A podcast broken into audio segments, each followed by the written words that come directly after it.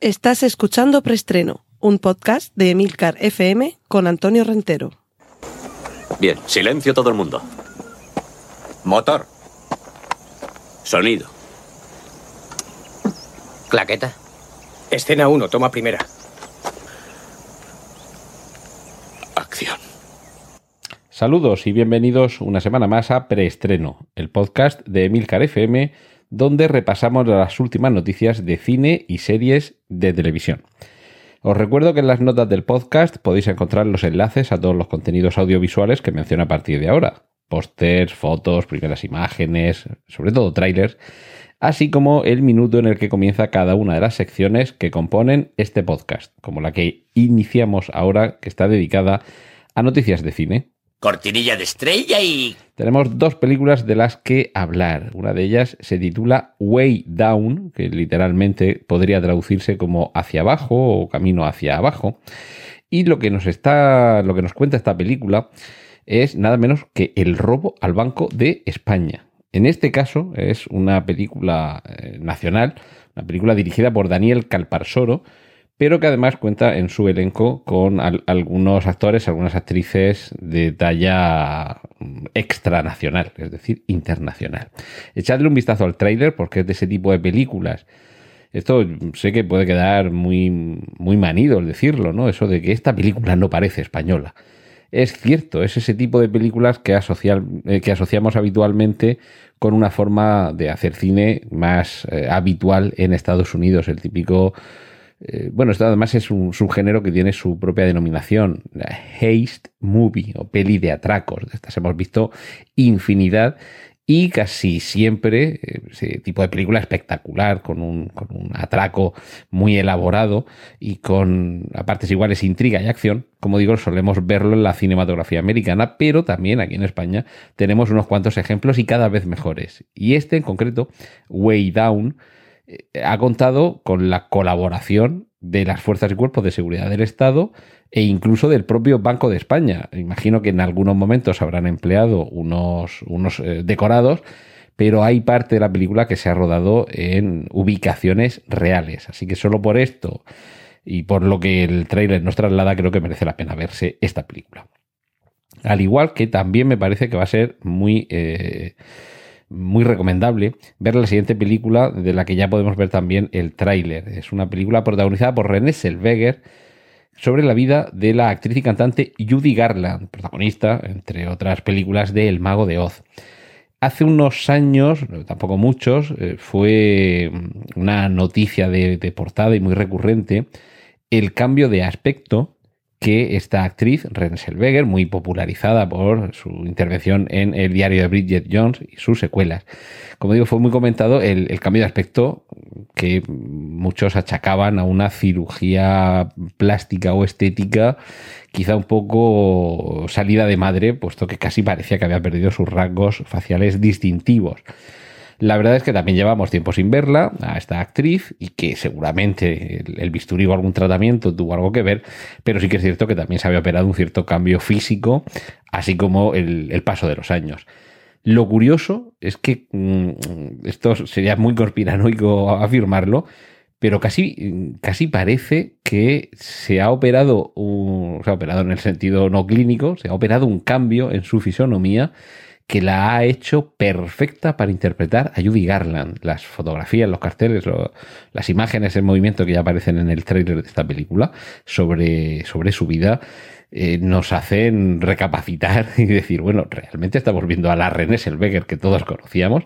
Pues sí, la actriz es, es ella, pero desde luego su, su cambio eh, ahora quizá parecería justificado. Más allá de eso, una, una, actriz que tuvo una vida muy interesante y que para los que no la conocieran, eh, no tanto a la actriz como los entresijos de su vida personal y artística, sin duda esta va a ser una, una película que les va a hacer descubrir un nuevo mundo. Cortinilla de estrella y... Y vamos a la sección de remakes y secuelas. Además, precisamente es esta, esta sección eh, la primera noticia con la que vamos a ir ahora mismo, la que le da título al preestreno de esta semana. Ese mm, había una vez tres muchachitas era la frase con la que se iniciaba la serie de televisión Los Ángeles de Charlie. Ya tuvo su adaptación al cine, dos entregas con el director McGee eh, al frente. Y ahora tenemos una nueva versión cinematográfica dirigida, producida, guionizada e interpretada en parte por la actriz Elizabeth Banks, de quien eh, hemos visto su rostro en más de una comedia, y ahora se pasa a esta, a esta producción total, ya digo, porque se carga, como digo, de escribir el guion, de producir la película, de dirigirla y aparece además en uno de sus papeles protagonistas. Tenemos nuevo elenco femenino, nuevas intérpretes y quién sabe si una nueva generación de secuelas para esta aventura de estas tres investigadoras y de el sempiterno o la sempiterna Charlie. Tenemos también, bueno, estos son ya noticias que sin duda eh, conoceréis porque han sido la comidilla en estos últimos días en las redes sociales. Sobre todo eh, la primera. Disney anuncia su sirenita de carne y hueso y ya tenemos el primer tráiler de la versión eh, también con actores y actrices de carne y hueso de Mulan.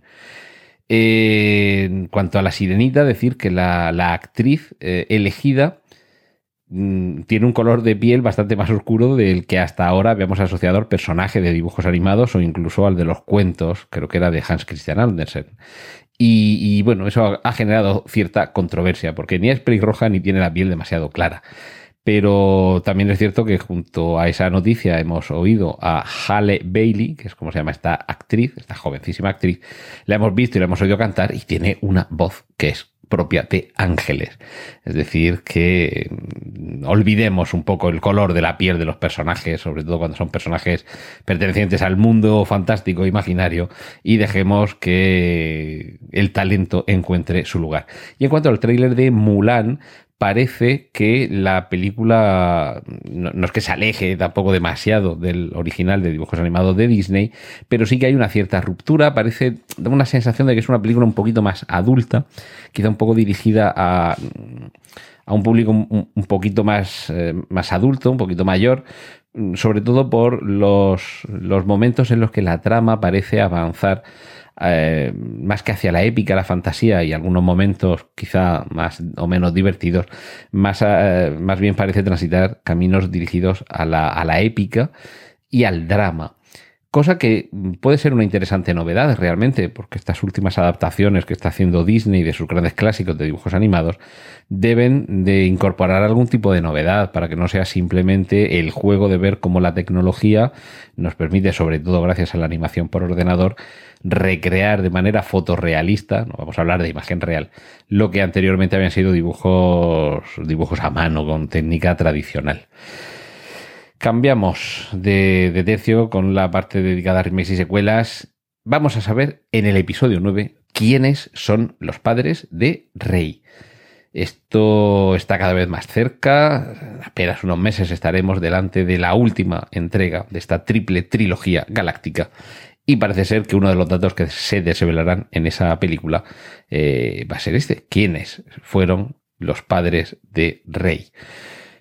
Está también relacionado con esa película porque aparece en alguna de sus entregas el siguiente actor del que hablamos ahora, Samuel L. Jackson, que va a participar en el reboot de Show. Recordemos, ya os lo conté, que Chris Rock, este actor cómico, tiene por lo visto una idea bastante original y bastante atractiva, lo suficiente como para que hayan decidido soltarle un capazo de millones encima para reiniciar esta franquicia que revolucionó en cierto modo el, género de terror y además va a permitir que Samuel L. Jackson esté en otra de esas grandes franquicias de las que parece no, no apartarse o de esas grandes eh, sagas o familias de cine.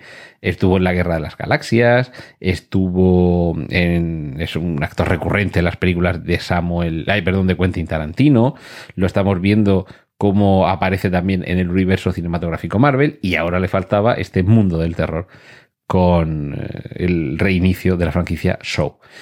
Eh, también con otra de las grandes franquicias, vamos ahora, Fast and Furious, en su novena ya, en su novena ya entrega va a tener dos actrices excepcionales, Charlize Theron y Helen Mirren. Al menos así lo ha confirmado Vin Diesel, que de esto debe saber un poquito. Y concluimos esta sección dedicada a remakes y secuelas con el nuevo tráiler de Maléfica 2.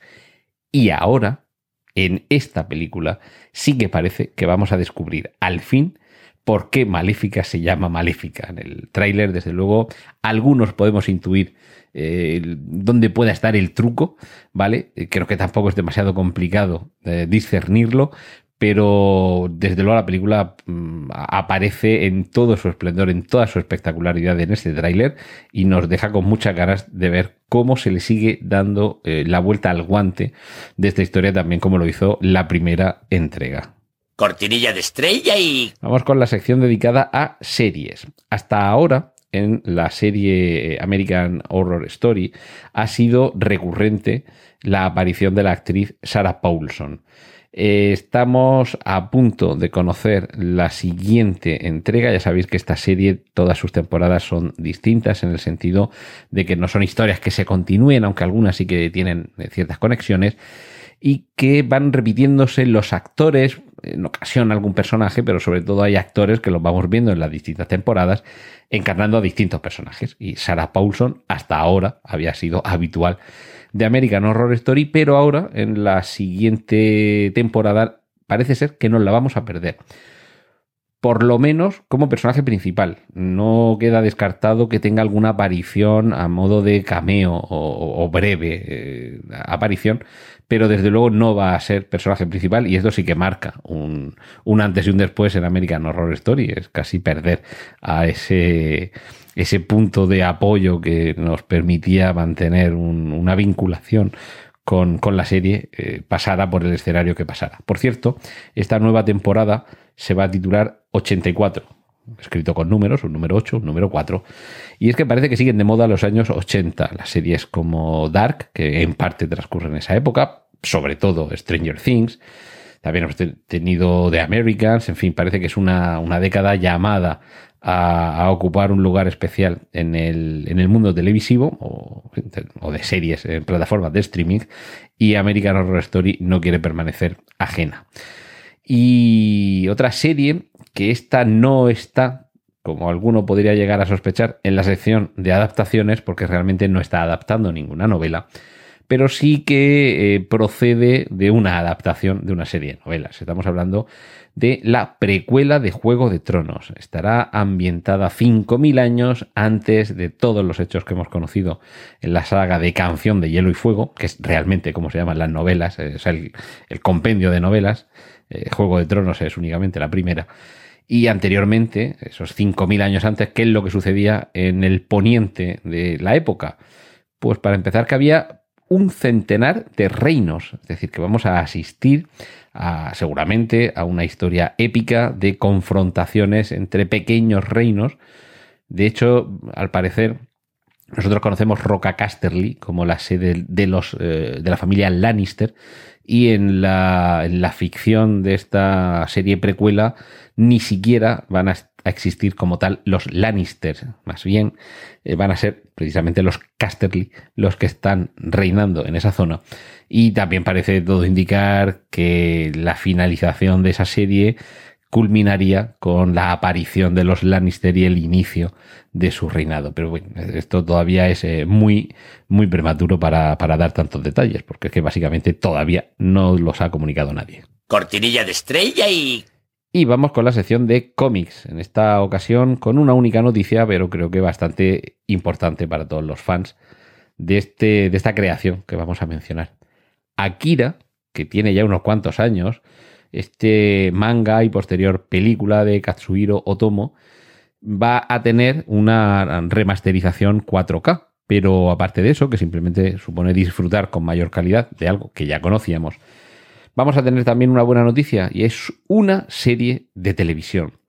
Todavía no hay tantos detalles como para saber si simplemente esa serie de televisión lo que va a tratar es de adaptar de manera mm, no tanto fiel que también, sino con la debida extensión, la colección original de manga, porque la película quizás sea lo más popular, lo más conocido por, mm, por todos los aficionados al cine de fantasía, de acción, de ciencia ficción o al anime, pero lo cierto es que hay eh, un, manga detrás, una colección de cómics que evidentemente es mucho más amplia, cuenta la historia con mucha más eh, profundidad, con profusión y con, más personajes, más subtramas y todo bastante más completo. Todo hace parecer, eh, perdón, todo hace sospechar que lo que aparecerá en esta serie será eso, el mundo de Akira de la manera tan amplia como la pudimos conocer en el cómic. Cortinilla de estrella y... Y vamos con la sección dedicada a las adaptaciones, es decir, en todas aquellas películas que proceden de algún libro, de, de, alguna novela, y que nos tienen muy contentos en esta semana las noticias que podemos ofreceros. En primer lugar, mm, ya es en fin, una noticia que tiene su tiempo, que va a haber una serie basada en eh, el universo del Señor de los Anillos y más o menos se sabe que va a ser, va a suceder eh, todo lo que se nos cuente en esta serie bastante antes a los acontecimientos tanto del Señor de los Anillos como del Hobbit. Pues bien, de momento lo que se ha confirmado de manera oficial es que nuestro compatriota Juan Antonio Bayona dirigirá los dos primeros episodios de esta serie. Mm, a mí me ha llamado bastante la atención que en redes sociales, cuando se ha dado a conocer esta noticia, haya habido un número bastante importante de gente que se ha mostrado en desacuerdo, que no le ha gustado esta decisión. Me da la sensación de que hay gente a la que el trabajo cinematográfico y televisivo de Bayona no le satisface, cosa que a mí mm, realmente me sorprende porque creo que es un gran director que tiene una gran capacidad además para afrontar producciones de, del calibre tan grande como las que han pasado por sus manos, sin ir más lejos, dentro de la franquicia de Parque Jurásico, eh, le tenemos ahí con, su entrega de, de Mundo Jurásico. Pero es que además, si tuviéramos alguna duda sobre si es capaz de imprimir esa personalidad a una serie de televisión, que se le suele eh, otorgar a quien se encarga de dirigir sus primeros capítulos, que es la de establecer un poco el, el, ambiente, el tono, el ritmo, es que no hay más que ver eh, su trabajo en esa serie televisiva que trataba de reunir a todos los personajes decimonónicos y victorianos del mundo de terror. Teníamos, bueno, junto a una magnífica Eva Green, a todos esos personajes Drácula, Frankenstein y compañía, que, que aparecían en esta serie. Ay, que ahora se me ha ido el, título. Eh, Penny Dreadful, perdón, que no, no me acordaba. Penny Dreadful. Es que los primeros capítulos de esa serie también se deben al, al oficio de Bayona y yo creo que podemos estar más que tranquilos, más que confiados y más que expectantes eh, sobre su trabajo en esta serie. Eh, seguimos, seguimos. Daniel Calparsoro dirige El silencio en la ciudad blanca. Podemos ver ya el tráiler de esta película que adapta la primera novela, creo que es de una trilogía, de, de una eh, escritora española que se ha convertido en todo un referente para el, la novela de thriller policiaco. Y es que Eva García Sainz de Urturiz, que es como, como se llama la, la, autora de la trilogía de la Ciudad Blanca, eh, ha conseguido, como digo, ha cosechado un gran éxito con sus tres novelas. Eh, tengo por aquí los, los títulos: El silencio de la Ciudad Blanca, Los señores del tiempo y Los ritos del agua. Y la primera de estas tres novelas, como digo, ya podemos disfrutar de ese tráiler que nos permite eh, aventurar una primero una primera película, pero seguramente se convertirá en un éxito, porque la novela, en fin, el éxito como obra literaria ya es incontestable y me extrañaría mucho que un director del talento de Daniel Calparsoro no hiciera un trabajo adecuado con la adaptación de, esta película y si no, como prueba, el, el tráiler que ya podemos ver. Eh, por cierto, que, que, claro, eh, acabo de caer, eh, estoy hablando de que esta película, la adaptación del Silencio en la Ciudad Blanca, la dirige Daniel Calparsoro y antes, que he hablado de la película Way Down, he dicho que la dirigía Daniel Calparsoro y me he confundido, estaba ya pensando en él, para esta película y no, Way Down la dirige Jaume Balagueró, que entre otros le, debemos películas como, como Rec o, Los Sin Nombre y que también es otro de estos grandísimos directores que tenemos en España, de los que da gusto ver cualquier trabajo. Y además recientemente estuvo por aquí, por, por Murcia, entre otras cosas, fue galardonado dentro del Festival de Cine Fantástico Europeo de Murcia. Y, si me estuviera escuchando cualquiera de sus fans, por favor, perdonad ese lapsus de, atribuirle a Daniel Otro gran director, la película de, de Jaume Balagueró. Pero bueno, continuamos. Me he referido antes a Penny Dreadful, una adaptación televisiva que, que, reunía a diversos eh, monstruos victorianos y decimonónicos, y ya podemos ver también las primeras imágenes del Drácula de los creadores de Sherlock. Tenemos a los amigos Moffat y Gatis, que han recuperado el inmortal personaje, eh, nunca mejor dicho, lo de inmortal, porque es un no muerto, pero de alguna forma continúa con vida siglos y siglos. Pero bueno, han decidido adaptarlo, además en una miniserie, que es algo que se les da fenomenal a los británicos, y de momento parece que será una adaptación que tratará de tener la mayor fidelidad posible al personaje tal y como lo concibió Bram Stoker en su novela.